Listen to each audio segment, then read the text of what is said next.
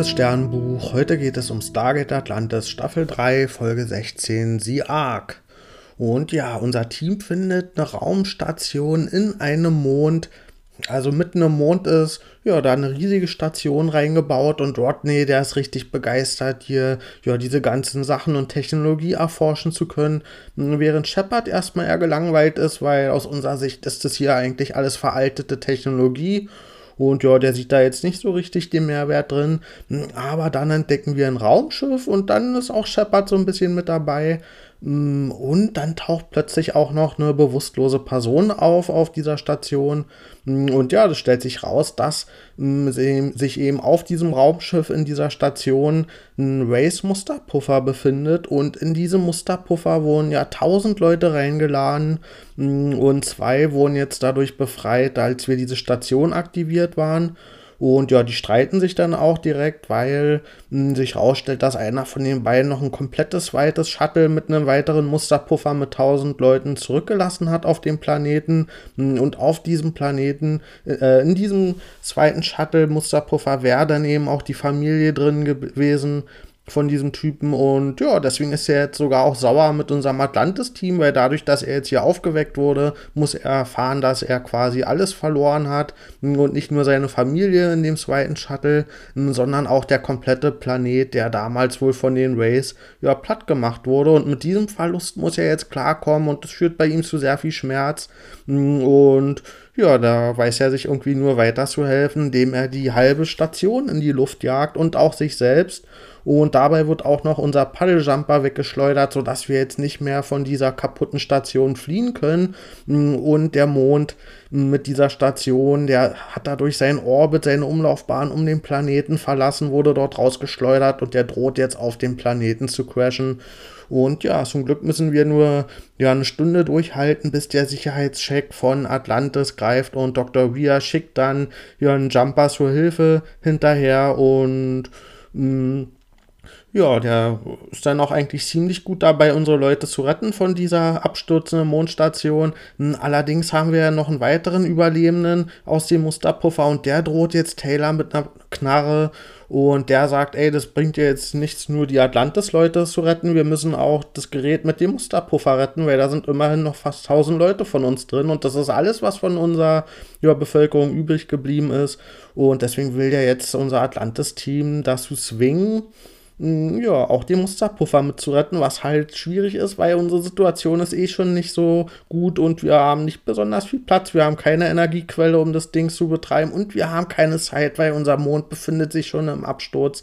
Und ja, der erzählt dann dabei auch noch die Geschichte von damals, nämlich hm, waren es gar nicht die Rays, die hier den kompletten Planeten ausgelöscht haben, sondern das waren die selbst und die haben den ganzen Planeten mit Atomwaffen selbst angegriffen, um sowohl die Rays zu töten bei dem Angriff und dann eben, wenn sich nach ein paar tausend Jahren alles wieder gelegt hat, dass sie dann die Leute aus dem Musterpuffer wieder aufwecken können und den Planeten neu besiedeln können und dann sollen die Rays eben denken, ey, der Planet ist ja ausgelöscht worden. Das heißt, sie wollten dann für immer in Sicherheit sein. Das heißt, man kann ja nicht mal nur komplett die Rays die Schuld geben für dieses Desaster von früher. Und ja, man merkt schon, der Typ, der ist ganz schön radikal drauf und deswegen lädt er jetzt auch sich und Taylor in diesen Musterpuffer rein. Da sind jetzt wieder zwei Plätze frei um eben damit das Atlantis-Team zu swingen, auch den Musterpuffer zu retten, wenn da eben Taylor drin ist. Und ja, Shepard will natürlich Taylor auch nicht zurücklassen. Der schnappt sich jetzt hier dieses alte Raumschiff, was wir am Anfang gesehen hatten, auf der Station, auf dem sich auch der Musterpuffer befindet.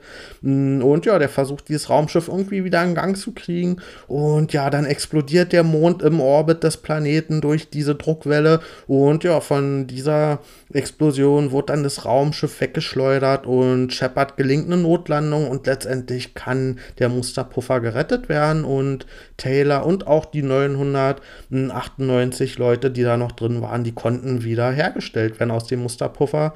Und ja, dieser ja wahnsinnige Typ, der radikale Typ dort, hm, der ist schon an seinen Verletzungen sowieso gestorben, die er auf der Station von sich ja, genommen hat. Das heißt, die Leute, die damals die schweren, schlimmen Entscheidungen getroffen haben, die scheinen jetzt alle nicht mehr am Leben zu sein, sondern hm, ja, sind zumindest alle gerettet worden, hm, die noch vorhanden waren. Ich gebe der Folge 7 von 10 Sternen und ich fand das schon ziemlich cool von der Ausgangssituation her, weil wir ja eben so eine Retro-Station hatten und ja, die war cool designt, das war cool, die zu erforschen. Und dann hatten wir noch diese Unfallsituation, was ja nicht ein Unfall war, sondern ja eigentlich ein Anschlag. Und das hat dann eben zu so einer ausweglosen Situation geführt, was ja theoretisch immer spannend ist. Mm, ja, wie man da irgendwie wieder rauskommt. Einfach, äh, wir befinden uns in einem Mond, der auf einem Planeten abstürzt. Also fand ich an sich schon ein gutes Setting und eine gute Ausgangssituation, aber sie haben es nicht geschafft für mich. Mm, jetzt in dieser Not, das ist ja eigentlich die Stärke von Atlantis, dass je größer die Not ist, umso höher wird auch immer dieses Teamgefüge, wo sie dann ihre besonderen Fähigkeiten und Verbindungen nutzen, um eben aus dieser Not rauszukommen. Und das haben sie hier für mich nicht geschafft, hier das aufzubauen, dieses Zusammengehörigkeitsgefühl. Und erst wollte ich auch nur fünf Sterne geben für die Folge, aber am Ende haben sie es dann doch geschafft. Da sieht man dann nämlich die Freude von dem Team, als sie sehen, dass Shepard diese Landung mit diesem alten Raumschiff schafft und das irgendwie überlebt. Und ja, auch als wir dann am Ende erfahren, dass er das im Grunde nur für Taylor gemacht hat. Also es war ein riesiges Risiko, was der da auf sich genommen hat. Und eigentlich war dafür gar nicht die Zeit. Und ja, da sieht man eben genau diese persönliche Verbindung, dass der das für ja 999 unbekannte Leute hätte er das nicht gemacht, aber für Taylor eben doch. Und das ist natürlich mh, mh, an sich eine rücksichtslose Aktion von Shepard, aber mh, da sieht man eben, wie wichtig eben doch das Team für ihn ist. Und deswegen fand ich das aus dem Aspekt dann trotzdem gut. Und ja, aber ansonsten fand ich, die Folge hat viele problematische Sachen gehabt und ich kann diese Figuren nicht mehr sehen wie diesen Typen hier. Meistens sind es ja Typen, die mit ihrem Schmerz immer wieder rechtfertigen, ja, die größten Arschlöcher zu sein. Und jetzt haben wir hier diesen Typen, der in dem Moment, wo er erfährt, dass er seine Familie verloren hat, dann ihm durchdreht und die ganze Station in die Luft jagt und sich sagt, ey, mh, dann sollen ihm jetzt hier alle sterben, dann muss man wenigstens nicht mehr damit leben, was alles Schlimmes passiert ist. Und ich finde, das ist so eine billige Motivation, weil wenn uns die Familie so wichtig wäre, dann sollen sie uns doch Geschichten erzählen mit diesen Familien. Aber das Einzige, was diese Typen immer machen, ist, sie erzählen davon um ihr destruktives Verhalten mm, ja, zu rechtfertigen. Und das finde ich einfach so langweilig. Und das haben wir schon so oft gesehen. Und für mich ist es sogar die ultimative Degradierung von diesen Figuren, mm, weil uns zwar behauptet wird, dass die Figuren so wichtig sind, dass sie jegliches schlimmes Verhalten rechtfertigen können, aber die Figuren sind uns dann letztendlich doch nicht wichtig genug,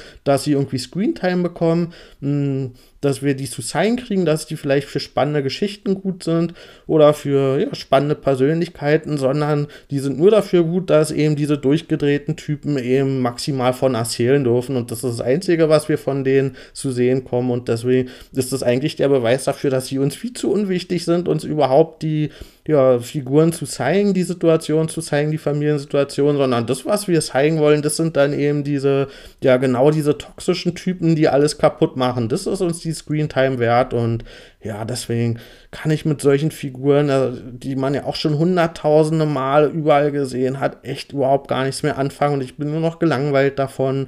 Und ja, generell hat mir auch der Umgang mit dem Thema Schmerz und vor allen Dingen Selbstmord nicht gefallen, weil mh, letztendlich waren hier in der Folge diese Selbstmordsituation alle mit einem Attentat verbunden und der eine, der die Station in die Luft gejagt hat und der andere, der für sich ja auch keinen Ausweg mehr gesehen hat und deswegen Taylor mit einer Knarre bedroht hat und das fand ich hier für mich auch einen unangemessenen Umgang einfach mit dem Thema Selbstmord, wenn es dann immer ja genau noch mit diesem schädlichen Verhalten mh, für andere Leute mh, verbunden wird und ja, hat mir auch sehr das Fingerspitzengefühl gefehlt. Und ja, insgesamt war auch der komplett, ja, kom der Plan ja komplett hohl hm, von den Leuten, den die damals gemacht haben, als sie von den Rays angegriffen wurden, weil ja klar hatten die jetzt den Plan, den Planeten mit ja, Atomangriffen komplett auszulöschen und auch die Rays, hm, sodass die danach dann irgendwie eine neue Zivilisation aufbauen können, aber das ist ja komplett utopisch zu glauben, dass die Rays das nicht merken würden, dass sich da irgendwann wieder eine neue Zivilisation gegründet hätte und dann hätten die natürlich einfach ein paar Jahre später da wieder ihre Angriffe gefahren. Also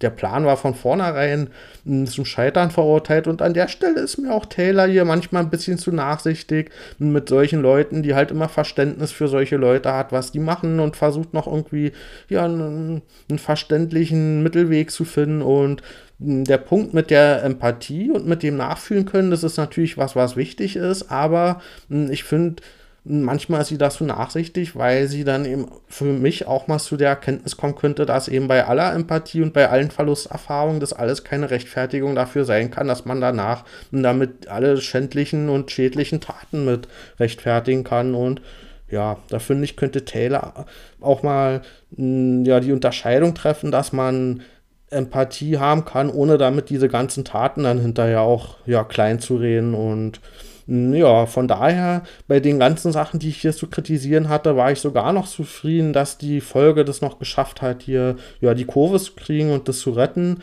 Und ja, eigentlich wollte ich hier viel weniger Punkte geben und bin zufrieden, dass hier die Folge zumindest noch die Kurve gekriegt hat. Also während des Guckens hatte ich das Gefühl, dass es hier ein kompletter Rand noch wird und ja, deswegen mh, hm, war ich sogar noch überrascht, dass die Folge am Ende noch zumindest dieses Zusammengehörigkeitsgefühl zwischen dem Team und diese Rettungsaktion und auch die Inszenierung mit dem abstürzenden Mond und mit der, ja, mit dem alten Raumschiff, was dann diese Notlandung noch geschafft hat, noch hingekriegt hat. Also dann bis bald.